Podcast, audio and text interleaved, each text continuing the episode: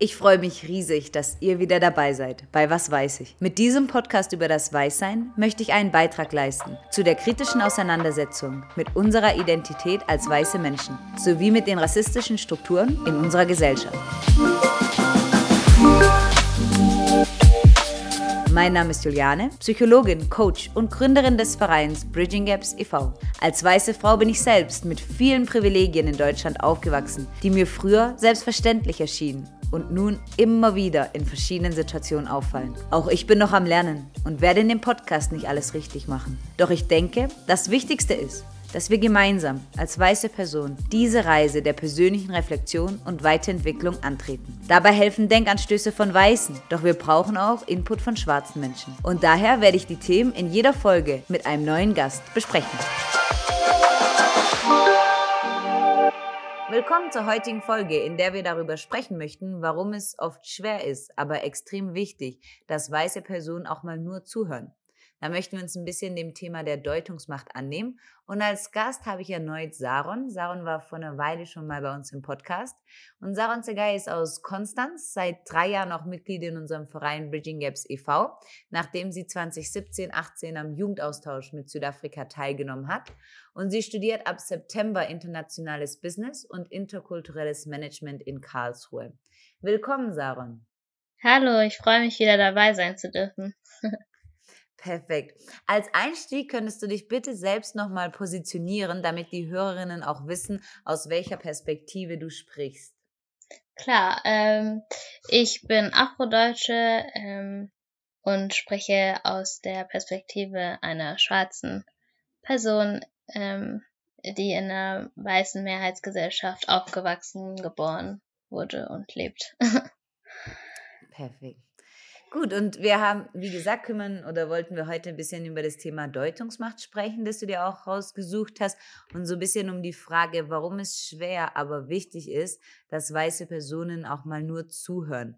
Und da wollte ich dich als Einstieg so fragen, hast du da bestimmte Momente im Kopf, in denen dir aufgefallen ist, dass es weißen Menschen schwerfällt, in Gesprächen zu Rassismus einfach mal nur zuzuhören? Also ich muss hier direkt am Anfang sagen, dass das wirklich in so gut wie jeder Konversation mit einer weißen Person wirklich so ist, ähm, dass es ihnen wirklich schwer fällt, mir zuzuhören, da sie eben oft einfach ähm, sich äh, selbst irgendwie in die Pers äh, Position reinfühlen und dann äh, sagen, aber so kann es doch nicht sein. Also ständig kommen Sätze wie, ach nein, das kann ich mir gar nicht vorstellen, dass es so ist. Ähm, hin auf äh, eine Rassismuserfahrung oder ein Erlebnis, das ich Ihnen schilder oder irgendeine Diskussion, die ich starte in Bezug auf Rassismus. Oder mir wird vorgeworfen, dass ich mir ähm, etwas nur eingebildet habe, dass mir etwas äh, nur so vorkommt.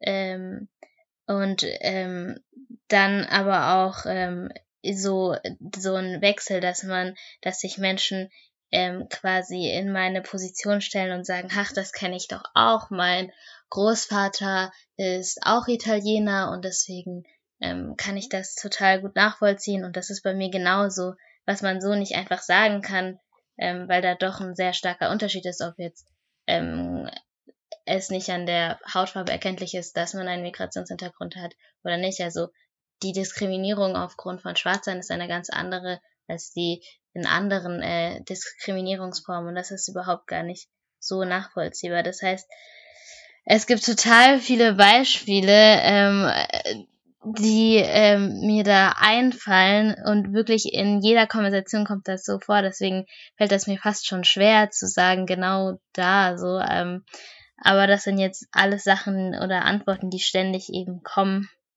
Und dadurch, dass eben Menschen ähm, sich da nicht reinfühlen können.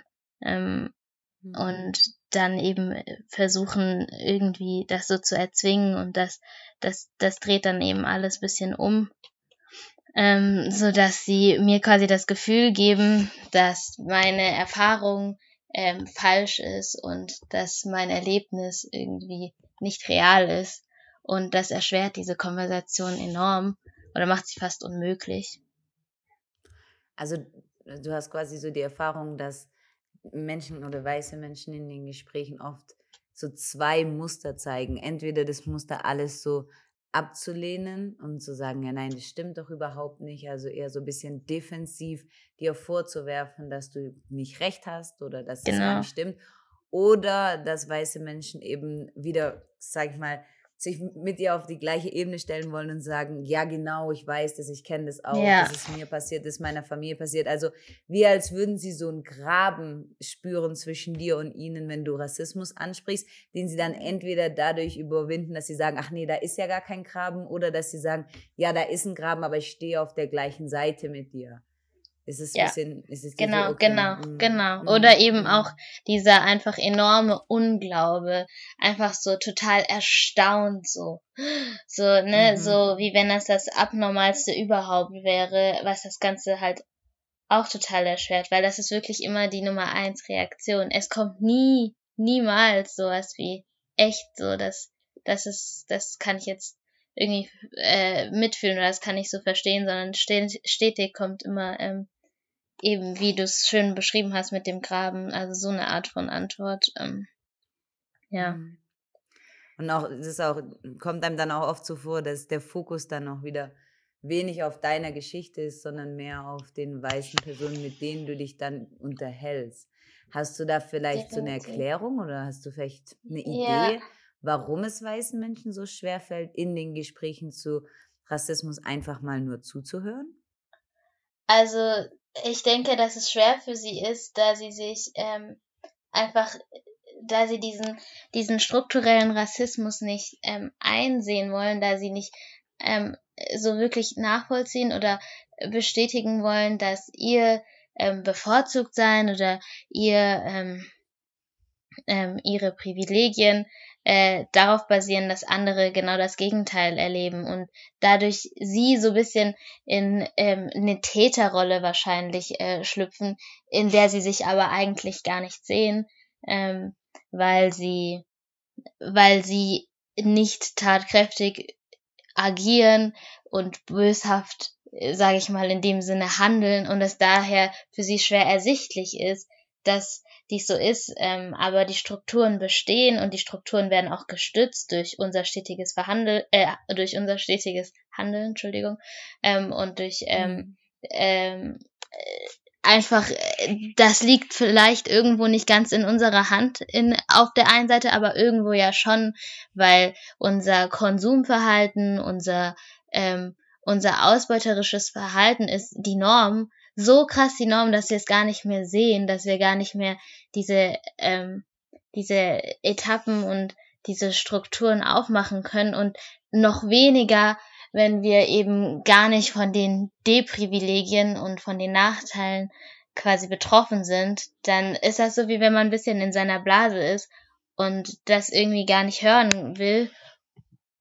Ganz schnell ja. schlüpft man dann halt auch in diese Opferrolle, weil man natürlich nicht ähm, diese schlechte Person in dem Sinne sein will. Das heißt, es hat viel damit zu tun, dass wir einfach alle rassistisch sozialisiert sind und die Norm das Weißsein ist und dies einfach schwer verständlich ist für Weiße, also dass es da andere Erlebnisse gibt, die davon abkommen, ähm, die eben nicht die sind, die, die wie, wie das, was sie selbst erfahren, sondern die halt nochmal andere Diskriminierungsform, also rassistische Diskriminierung ähm, erleben. Gerade wenn man dann sagt, ja, wir leben doch in Deutschland, ähm, hier ist das doch alles gar nicht mehr so.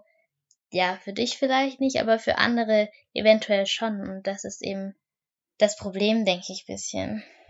Also du würdest sagen, dass sie generell sich weiße Personen schnell angegriffen fühlen in Gesprächen zu Rassismus und dass dieses Gefühl, mhm. dass sie was falsch gemacht haben könnten, nicht in Einklang zu bringen ist mit der Selbstwahrnehmung, weil sie, weil sie als weiße Menschen, wie ich ja auch, weil wir denken, wir machen ja eigentlich alles richtig, wir leben so ein normales Leben. Aber wenn man sich dann trotzdem angegriffen fühlt, dann muss ja eigentlich irgendwo ein Bewusstsein da sein, dass doch vielleicht nicht alles in Ordnung ist oder dass man doch nicht frei genau. von Rassismus ist. Oder wie würdest du das erklären, dass sich die Personen dann angegriffen fühlen? Ach so, ähm, ja, nee, also ich denke, ich, ich, also in Bezug auf das angegriffen fühlen, ist das das eher, was ich ähm, bei schwarzen Menschen eben denke, dass sie einfach oft von klein auf da einfach so ein Einfühlungsvermögen haben, wenn sie in einer weißen, vor allem wenn sie in einer weißen Mehrheitsgesellschaft aufgewachsen sind, dass sie dann spüren, okay, das verletzt mich jetzt, das ist jetzt, und da ist eben schon ein Bewusstsein da, was halt für weiße Menschen vielleicht noch nicht so da ist. Und daher so die Divergenz, dass eben manche Sachen für die eine Partie ersichtlich sind, aber für andere nicht. Ähm, aber in Bezug auf äh, Weiße und das angegriffen fühlen, denke ich, dass das auch irgendwie ein bisschen eine verzerrte, vielleicht auch Realität ein Stück weit ist, ähm, dadurch, dass sie eben nur ihre Perspektive vor Augen gehalten haben und dadurch, dass diese, diese, diese Ungleichheiten und diese Strukturen so richtig und normal für sie sind, dass sie gar nicht mehr ähm, wirklich sehen, was tatsächlich ähm, stattfindet und äh, welche Vorteile sie tatsächlich haben. Ähm, und ähm, ja, sie sehen einfach, dass diese Machtstrukturen, in denen wir stecken, mm. ihnen nicht ähm, zu Hande sind. Also dass das nicht, dass das nicht was ist, was sie äh, irgendwie lenken und wirklich ziehen, aber irgendwo sind sie drin und das, das ist, das ist äh, sehr komplex so, wenn man das sagt, das klingt sehr abstrakt, aber ich glaube, das ist halt etwas, was sie halt einfach sehr, sehr schwer realisieren können. Genauso wie, also nicht genauso, aber ähnlich wie halt eben auch für Männer vielleicht erlebter Sexismus einfach ähm, nicht so nachvollziehbar ist oder die, ähm, die Auswirkungen und das, die, dass es einfach immer noch so, so, so ein wichtiges Problem gerade oder heutzutage ist, dass das für viele nicht ersichtlich ist und sie nur die ihre quasi Perspektive sehen, dass wir doch irgendwo ein Stück weit gleiche Rechte auf jeden Fall haben, aber vieles trotzdem immer noch schief läuft. Ne? Hm. Ja, und auch ähm, Robin DiAngelo beschreibt es auch in, dem, in ihrem Buch ganz gut, dass weiße Menschen schon irgendwie so im Gefühl haben, dass irgendwas nicht stimmt. Also, dass sie halt erzogen werden mit solchen Ideen, der vermeintlichen Überlegenheit und äh, dass die eigene Identität eben auch oft darauf basiert, was andere jetzt nicht so gut können oder nicht so gut machen, aber dass irgendwie weiße Kinder hm. schon spüren, dass, dass da irgendwas nicht stimmt und dass es irgendwie nicht ganz fair sein kann. Und ich kann mich auch noch eben oft erinnern, ähm, als ich mir dann mal die Frage gestellt habe, für was stehen wir als weiße Person eigentlich oder was macht uns als weiße Person oder Familie aus? Und dann habe ich auch echt mal nochmal überlegt, was haben wir in unserer Familie so gesagt? Was macht uns aus? Und weißt du, Sachen, da ist mir auch richtig viel eingefallen, was bei uns besprochen wurde, was wir nicht sind. Aber mir ist total wenig mhm. eingefallen, was bei unserem Esstisch besprochen wurde, was wir eigentlich sind. Also ich wusste immer, dass wir nicht so faul sind wie zum Beispiel mhm. manche Wohngebiete, wo Migrantinnen mhm. in unserer Wahrnehmung Migrantinnen gelebt haben, auch wenn die sich wahrscheinlich als Deutsch identifiziert haben.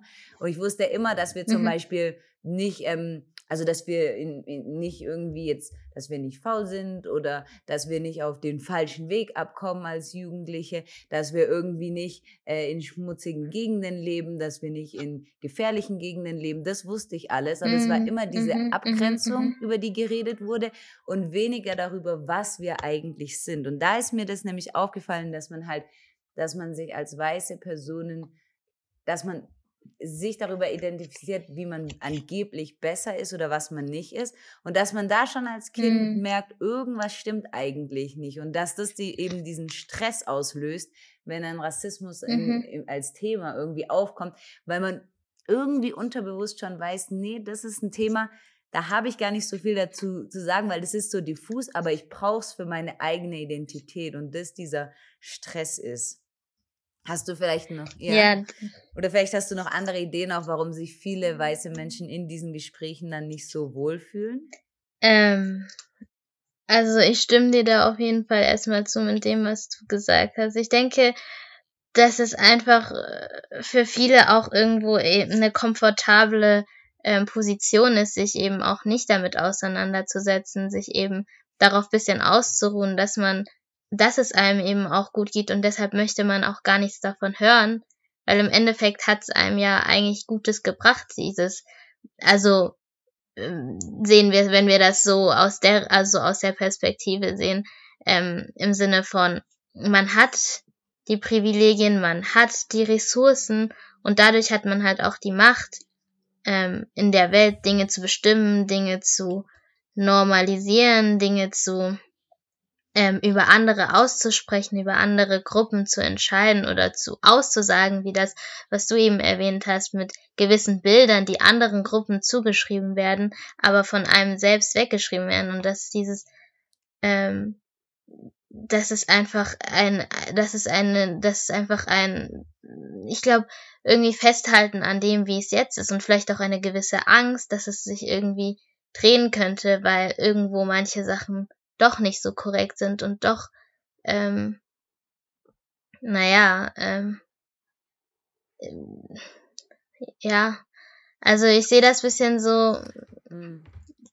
hm, ähm, wie so ein unterbewusstes Festhalten an diesen, an dieser Super Superiorität, also an diesem Überlegensein ein bisschen, aber ganz, mhm. ganz subtil und unterbewusst einfach.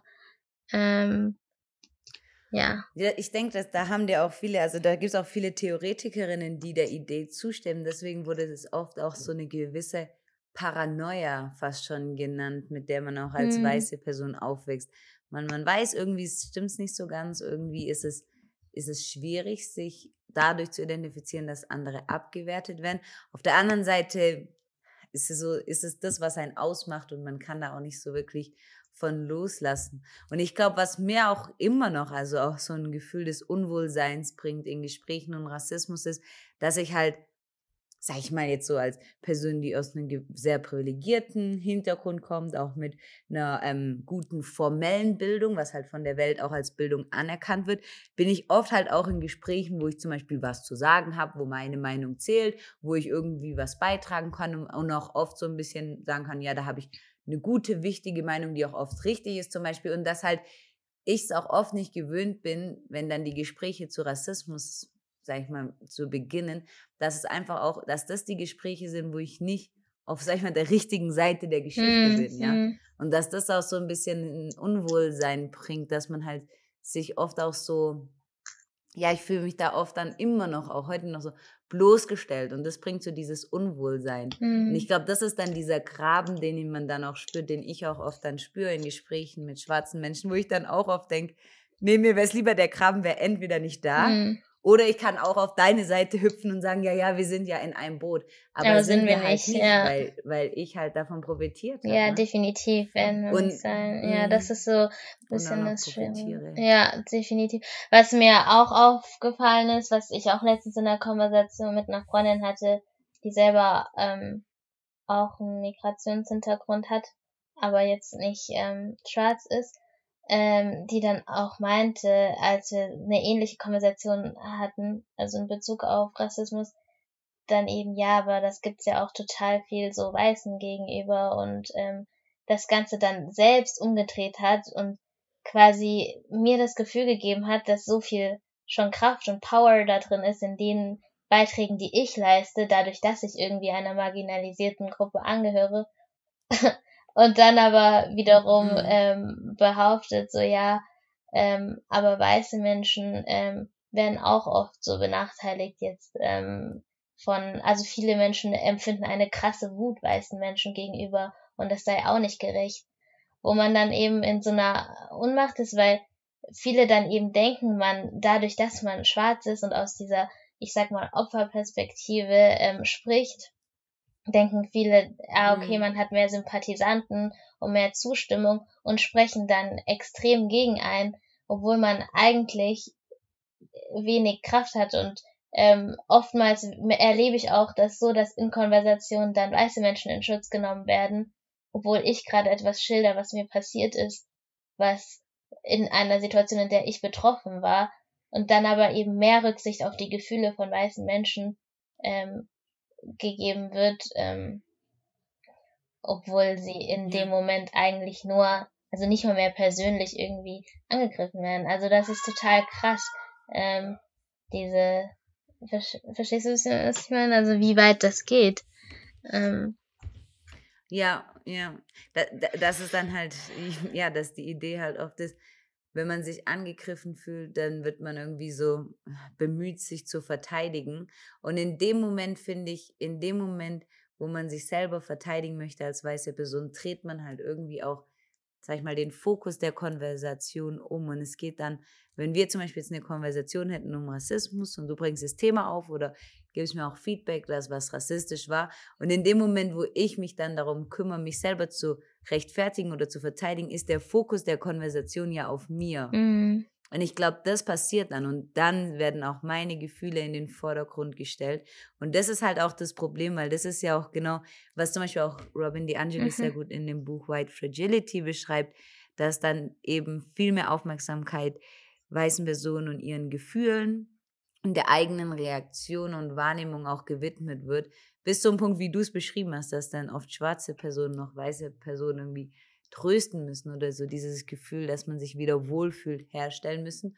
Aber das ist ja eigentlich auch nur ein Symptom von diesem Ungleichgewicht oder dieser unfairen Verteilung von Macht. Und das führt mich auch zu dem mhm. Buch, also mhm. Renny Edolodge hat ja auch ein sehr berühmtes Buch geschrieben mit dem provokanten Titel, warum ich mit weißen Menschen nicht mehr über das Thema Rassismus rede. Mhm, mhm da wollte ich mhm. dich auch fragen, ähm, was, was könntest du dir vorstellen, was sie zu der Aussage bewegt hat oder was bedeutet das auch für dich? Ähm, also ich, hab, ich möchte das gerne mal vorlesen, weil ich das, ähm, also ihr Zitat vorlesen, weil ich das total ähm, gut fand, wie sie das in Worte gefasst hat und das mich sehr gerührt hat. Ähm, und zwar, ich spreche nicht länger mit Weißen über das Thema Hautfarbe. Das betrifft nicht alle Weißen, sondern nur die große Mehrheit, die sich weigert, die Existenz von strukturellem Rassismus und seinen Symptomen anzuerkennen. Ich kann mich nicht mehr mit der emotionalen Distanz auseinandersetzen, die Weiße an den Tag legen, wenn eine Pers Person of Color, also POC, von ihren Erfahrungen berichtet. Man sieht, wie sich ihr Blick verschließt und hart wird. Es ist, als würde ihnen Sirup in die Ohren gegossen, der ihre Gehörgänge verstopft. Es ist, als könnten sie uns nicht mehr hören. Die emotionale Distanz ist die Folge eines Lebens, in dem sich jemand vollkommen unbewusst darüber ist, dass seine Hautfarbe die Norm darstellt und alle anderen davon abweichen. Bestenfalls Weißen, wurde Weißen beigebracht, nicht zu erwähnen, dass People of Color anders sind falls es uns beleidigt. Sie glauben wirklich, dass die Erfahrungen, die sie aufgrund ihrer Hautfarbe gemacht haben, universell sein können und sollten. Außerdem sagt sie auch, ich kann dieses Gespräch nicht mehr führen, weil wir es oft von völlig unterschiedlichen Orten aus angehen.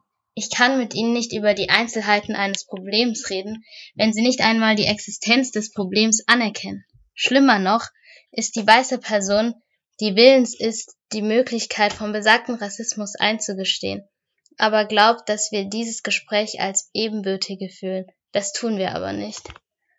Ähm, also ich finde, sie beschreibt einfach diese unglaubliche Unmacht, die man hat in diesen Momenten und diese unglaubliche Frustration, auf die man stetig einfach ähm, wieder zurückkommt in Gesprächen mit weißen Menschen ähm, über Rassismus, weil das ja total, ähm, naja, als nichtig ähm, ähm, oder als Nicht-Existenz dargestellt wird von ihnen und dadurch kann man einfach erst gar nicht anfangen oder ansetzen an irgendwas, wenn erst gar nicht das Problem eingesehen wird oder wenn das dann noch krasser, wie wir auch schon eben beschrieben haben, ähm, ähm, sogar die ganze Perspektive ver verdreht wird und man selbst in der Opferrolle ist. Also man kommt einfach von zwei unterschiedlichen Punkten, wie sie auch meinte, und man gerät überhaupt gar nicht so auf einen Grad. Es ist gar nicht möglich, irgendwie ähm, eine, eine Linie zu ziehen und ähm, auf ein gemeinsames Ergebnis zu kommen, weil jeder so sehr auf seinen Meinungen beharrt und das und das ist halt einfach ein Moment, in dem ähm, weiße Menschen einfach loslassen sollten und definitiv mehr zuhören und offen sein müssten, weil genau das, das ist, was sie stetig angelernt bekommen haben, diese Deutungsmacht, die sie auch haben, diese Macht, die sie haben, Dinge über andere auszusprechen, über andere, die sich einfach durch Jahre so etabliert hat, durch die Geschichte, durch den Kolonialismus, durch, durch die heutigen stetigen Strukturen, also institutionell, aber ja, und dieses, dass das einfach, ähm, ja, einfach, ähm, wie soll ich sagen, ein bisschen äh, zu diesem, zu diesem, zu diesem Konflikt einfach führt, dass man überhaupt gar nicht aneinander, also an einen Punkt, an einen kommt und deswegen. Ähm, ja, ich meine zum Beispiel, wenn wir jetzt auch überlegen würden mit dem Coronavirus, weil ähm, es ist ja auch so, wenn du jetzt zum Beispiel jeden Tag fünf Gespräche mit jemandem führen müsstest, der die Tatsache ablehnt, dass es den Coronavirus überhaupt gibt. Hm da hättest du am, also da hätte ich am Ende des Tages auch keine Lust mehr. Während wenn ich jetzt fünf Gespräche führen müsste jeden Tag mit jemandem, der sagt, ja, es gibt den Coronavirus, lass uns mal diskutieren, was die besten Strategien dagegen sind, wie wir am meisten Leben retten können, ja, dann hätte ich am, am Ende des Tages auch noch Energie, weil das wäre dann mhm. eher ein Austausch von Meinungen und ich müsste irgendwie nicht zwanghaft mich bemühen, eine Person von etwas Offensichtlichen eigentlich zu überzeugen. Und ich glaube, das ist, was es, was einen so ermüdet, warum genau. man dann auch äh, ja. Eben, es ist ohnehin schon schwer, irgendwie sich eine Identität und irgendwo ähm, Kraft und so aufzubauen in so einer Gesellschaft, in der man stetig subtilen, aber auch nicht subtilen Rassismus erlebt und dann daraufhin noch so etwas ähm, dazukommt, da, das macht das Ganze dann eben frustrierend, weil genau bei solchen wunden Punkten braucht man eigentlich Empowerment, Bestärkung und die findet man oft erst in Gesprächen mit Menschen, die auch betroffen sind, die das nachvollziehen können. Und deswegen muss ich persönlich auch sagen, dass ich es wirklich vermeide, selbst mit meinen besten Freunden so richtig, richtig krass manchmal über Rassismus zu reden, weil es mir einfach die letzte Energie manchmal raubt und mir auch wehtut, wenn mir Menschen so nahe stehen, dass sie mich in dem Punkt absolut gar nicht nachvollziehen können. Und das müssen auch nicht nur Freunde sein, das können auch die eigenen Eltern sein, ähm, was ich total oft auch von ähm, anderen afrodeutschen Freunden von mir mitbekomme, wenn ihr Elternteil auch weiß ist oder so, dass dann oft sowas kommt. Also ich habe zum Beispiel von einer Freundin in Erinnerung, dass sie ähm, eben im, im Bus war und ähm, es mehrmals so erlebt hat, dass sich keiner neben sie setzen möchte oder eben das Portemonnaie enger an sich nimmt und ähm, vor allem ältere Herrschaften. Und ähm, mhm. sie hat das dann halt so mhm. verstanden, oder so war es dann auch, dass es ähm, aufgrund ihrer Hautfarbe halt so war, dass gewisse ähm, Assoziationen oder Ängste ausgelöst wurden in diesen Menschen, die sie halt dazu agieren lassen haben. Und als sie dies so geäußert hat vor ihrer Mutter, meinte die Mutter direkt so, ach, das hast du dir nur eingebildet, das denkst du doch nur so und ähm, die halt selbst aber gar nicht von Rassismus jemals betroffen war. So, vielleicht hatte die einfach irgendwie gedacht, dass ähm, äh, sich einfach nicht so wohl gefühlt neben dir zu sitzen, vielleicht einfach weil du jung bist, einfach weil du, ähm, aber das ist doch nicht wegen deiner Hautfarbe und so. Und das ist genau das, also man kann das überhaupt gar nicht nachvollziehen und das war dann total schlimm für sie, weil man ist schon so frustriert in dieser Situation und so irgendwo ähm, denkt schon, ah, warum fühle ich das jetzt? Ist das überhaupt berechtigt? Bilde ich mir das nur ein? manchmal. Und wenn man dann noch sowas hört, dann macht das einen irgendwann mal wirklich kaputt und verrückt. Also das kann ja, ähm, das ist total gefährlich, wie viel Macht auch in Worten mhm. ist. Und deswegen finde ich, muss man sehr vorsichtig sein, wie man reagiert auf ähm, solche Rassismuserlebnisse oder auf Erfahrungen oder Perspektiven von POCs. Weil es auch bei Rassismus immer die Vorstellung gibt, wenn man nicht darüber redet, man dass man das Thema wegreden kann. Aber wir würden jetzt ja, bei Coronavirus, wenn jemand sagt, oh, ich glaube, ich habe Covid, würden wir jetzt auch nicht irgendwie annehmen, dass wir die Situation besser machen, indem wir einfach der Person sagen, ach nee, das bildest du dir nur ein. Wir können, ja, wie wir keine Krankheit wegreden könnten, müssten wir auch einfach mal akzeptieren, dass man Rassismus auch nicht wegreden kann. Und was mich auch, was mir auch auffallen ist, auch du bist auch wirklich, ich hatte jetzt mehrere Gäste auch schon, die beschreiben, wie wirklich in Freundschaften sich dann auch diese Gräben auftun. Und ich denke, das ist auch nochmal so ein wichtiger Punkt, wo auch für weise Menschen eigentlich eher auch so die Motivation entstehen sollte, zu sagen, ich nehme mich diesem Thema jetzt an und ich höre jetzt auch zu, weil eigentlich ja auch niemand von uns Freundschaften oder die Möglichkeit, Freundschaften zu schließen, verpassen will. Und ich habe mir da auch noch mal so ein bisschen Gedanken gemacht, wie man auch vielleicht reagieren könnte. Und ich dachte, eigentlich ist es ja auch in Gesprächen zu Rassismus eine, ja, eine hilfreichere Reaktion von weißen Menschen wäre eigentlich ähnlich wie wir uns auch in Freundschaften oder in Beziehungen verhalten würden. Also wenn man merkt, es gibt halt einen Konflikt, dann ist es ja auch in einer Beziehung oft so, dass man sagt, man hat eigentlich das bessere Endergebnis für alle Beteiligten, wenn man nicht Recht haben möchte, sondern wenn man sich wirklich darauf konzentriert, die Situation zu verbessern. Und ich denke, das ist bei Rassismus auch mhm. wichtig, dass man dann als weiße Person sagt, okay, ich bin jetzt nicht hier, um Recht zu haben, sondern ich bin jetzt hier, um an dem Feedback oder an dem Thema zu wachsen. Und ich denke, was da auch wirklich helfen kann, ist wirklich zu akzeptieren, zu sagen, ja, es gibt vielleicht ähm, bestimmte negative Emotionen, die ich habe, die da in mir aufkommen. Die können aber auch sehr positiv sein, in dem Sinne, dass sie mir was über mich beibringen können. Und wie es in der Beziehung oft schwer ist, sich manchmal schmerzhafte Dinge anzuhören, ist es bei Rassismus auch schwer. Aber auf der anderen Seite kann einem das erlauben, daran zu wachsen.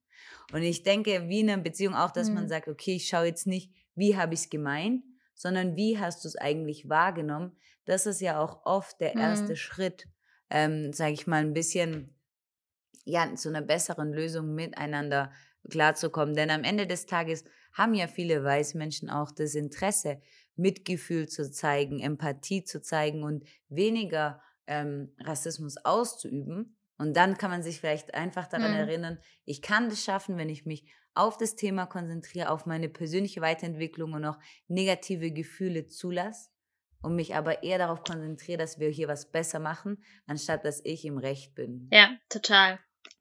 Und was ich dich auch noch fragen wollte, also wir hatten auch noch ein bisschen dieses Thema eben Deutungsmacht.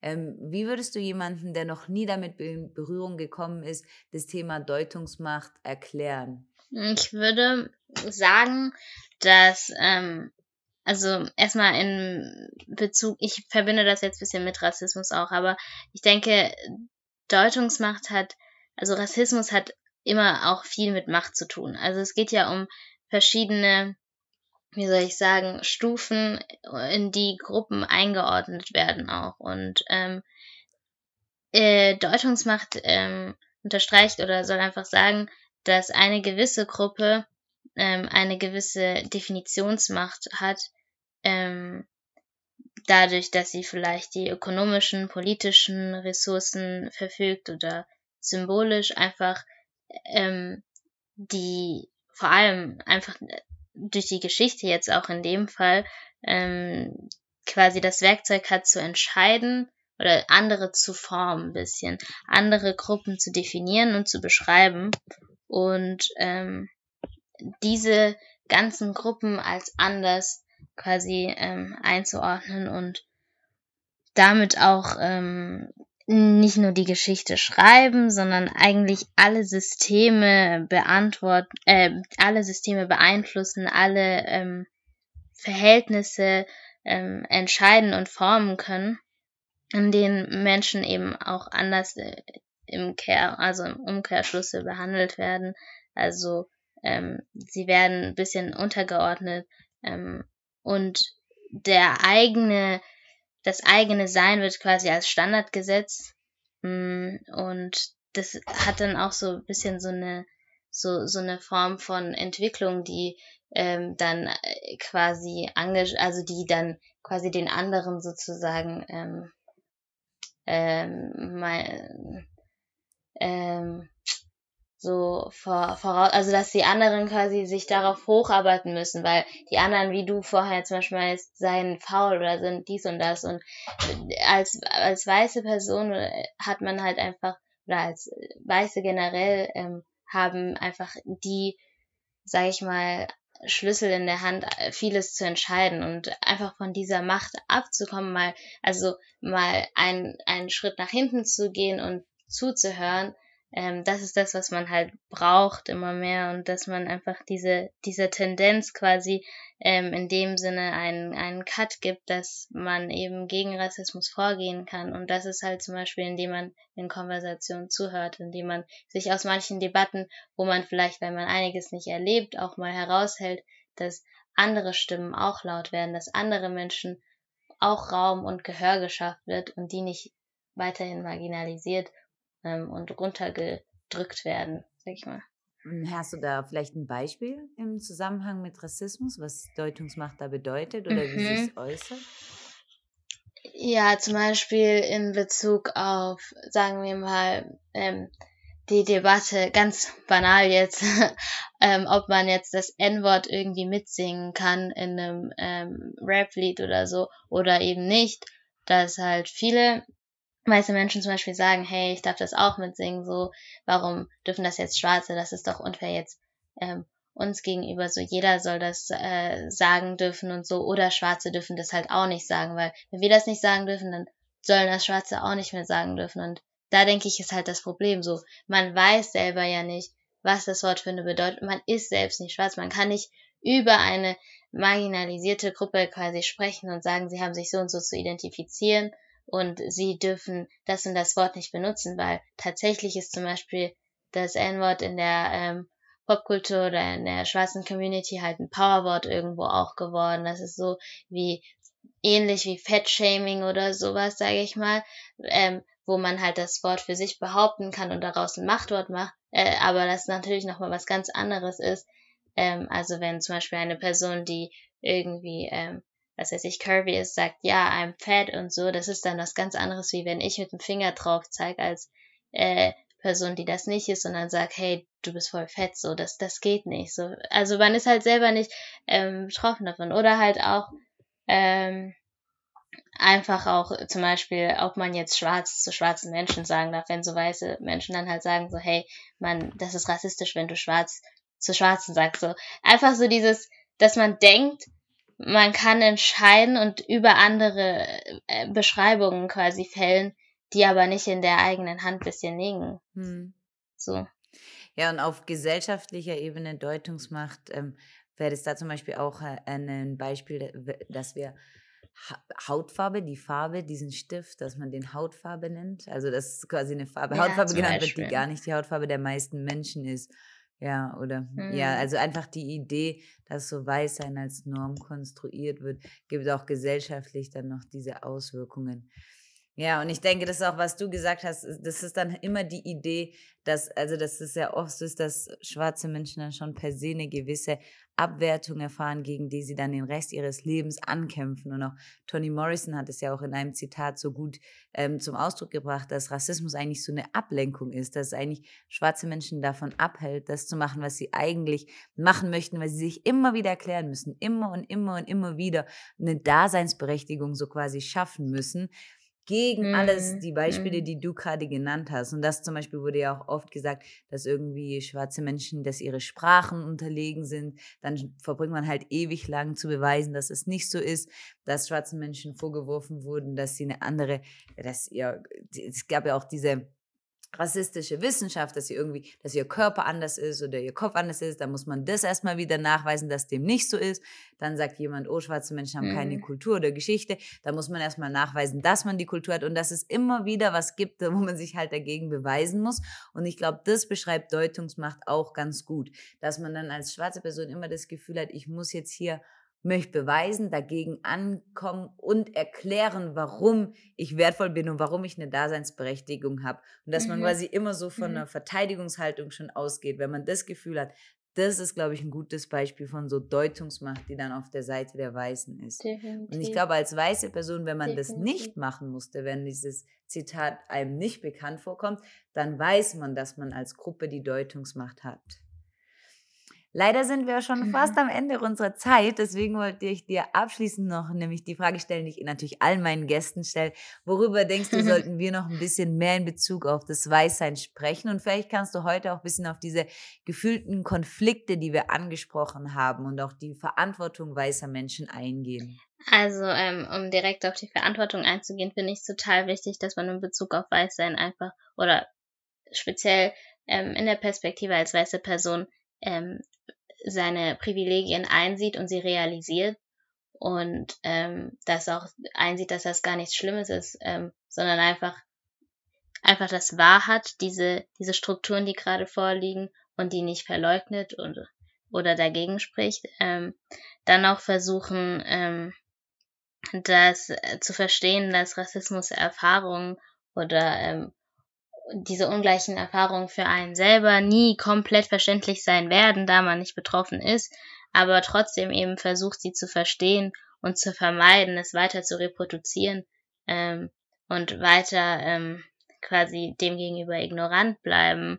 Und da gehört definitiv eben, wie wir mehrmals jetzt eigentlich schon angerissen haben, das Zuhören total dazu. Also äh, Schwarzen oder POCs einfach eine Plattform zu geben, ähm, den Raum zu geben, ihre Meinung kundzugeben, ihre Perspektive auszusprechen und da nicht direkt auf Defensive gehen. Und dann finde ich auch mega wichtig, ähm, was ich auch in Bezug auf die Black Lives Matter äh, Movement immer oft gehört habe, auf Plaka Plakaten auch gelesen habe. Ich denke, viele kennen den Satz auch, aber ich glaube, einige verstehen ihn vielleicht auch noch nicht ganz.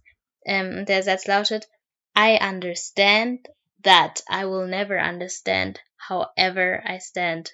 Sei es so viel wie, ich verstehe, dass ich niemals wirklich verstehen werde, wie auch immer ich, also in welcher Form ich auch hier stehe. Also dass man quasi nie wirklich verstehen wird, wie es sich anfühlt, ähm, Rassismus zu erleben, wie es sich anfühlt, schwarz zu sein, Diskriminierung in der Form zu erleben. Man wird es nie vollkommen verstehen und das ist auch gut und okay so, aber man versucht trotzdem mit den Leuten ähm, auf gewiss, in gewissermaßen auf einer Seite zu stehen und mit ihnen äh, äh, stark dagegen anzukämpfen, auch wenn man nie quasi ausgelernt hat. Das finde ich ist total wichtig, dass man das in Bezug auf Weißsein auch, man ist nie vollkommen liberal und vollkommen woke, wie wir das immer haben, oder vollkommen, ah, ja. ich bin so links und so. Ich habe das total verstanden und durchblickt. Ich habe einen schwarzen Freund, der mir so viel erklärt hat. Ich habe so viele Bücher und Hörbücher gelesen. So, ich check das jetzt. Man hat es nie gecheckt. So,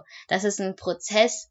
Das ist nichts, was man jemals ausgelernt hat und immer eben offen bleibt und niemals in dieser Form und Perspektive, dass man ja doch schon alles weiß und dann eben aus einer überlegenen Perspektive über das Thema redet, weil so wird das nie sein. Das ist nie was Ausgelerntes. Das ist nicht für dich und auch nicht für mich, denke ich.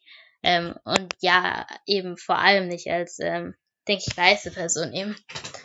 Also würdest du quasi weiße Menschen zu einer gewissen Demut aufrufen und ihnen so sagen, solange ihr das Gefühl habt, ihr wisst eigentlich noch nicht so viel und ihr seid noch in einem Prozess, solange ihr auch das Gefühl habt, ihr seid ein bisschen unsicher und euch vielleicht manchmal auch unwohl fühlt, dann wisst ihr, ihr seid eigentlich auf dem richtigen Weg. Genau, voll, voll. Okay. Weil das ist genau das, was ich eben mega oft auch höre und wo es dann total schwer ist, dagegen zu argumentieren, wenn Menschen eben denken, sie wissen schon alles darüber, weil ähm, so ist das eben nicht.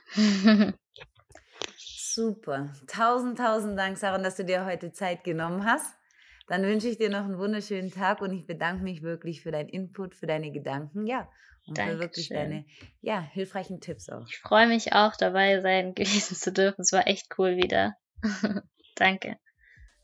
Damit sind wir auch schon wieder am Ende der heutigen Folge von Was weiß ich angelangt. Unser Podcast über das Weißsein. Tausend Dank, dass ihr euch heute wieder die Zeit genommen habt, Rassismus und gesellschaftliche Strukturen besser zu verstehen und gemeinsam unsere Identität als weiße Menschen zu beleuchten. Ich hoffe, der Podcast hilft euch auf eurer Reise der persönlichen Reflexion und Weiterentwicklung. Mein Name ist Juliane Hoss. Ich bin Psychologin, Coach und Gründerin des Vereins Bridging Gaps e.V. Mit unserer Arbeit bringen wir Alltagsrassismus und weitere in unserer Gesellschaft verankerten Ungleichheiten zur Sprache.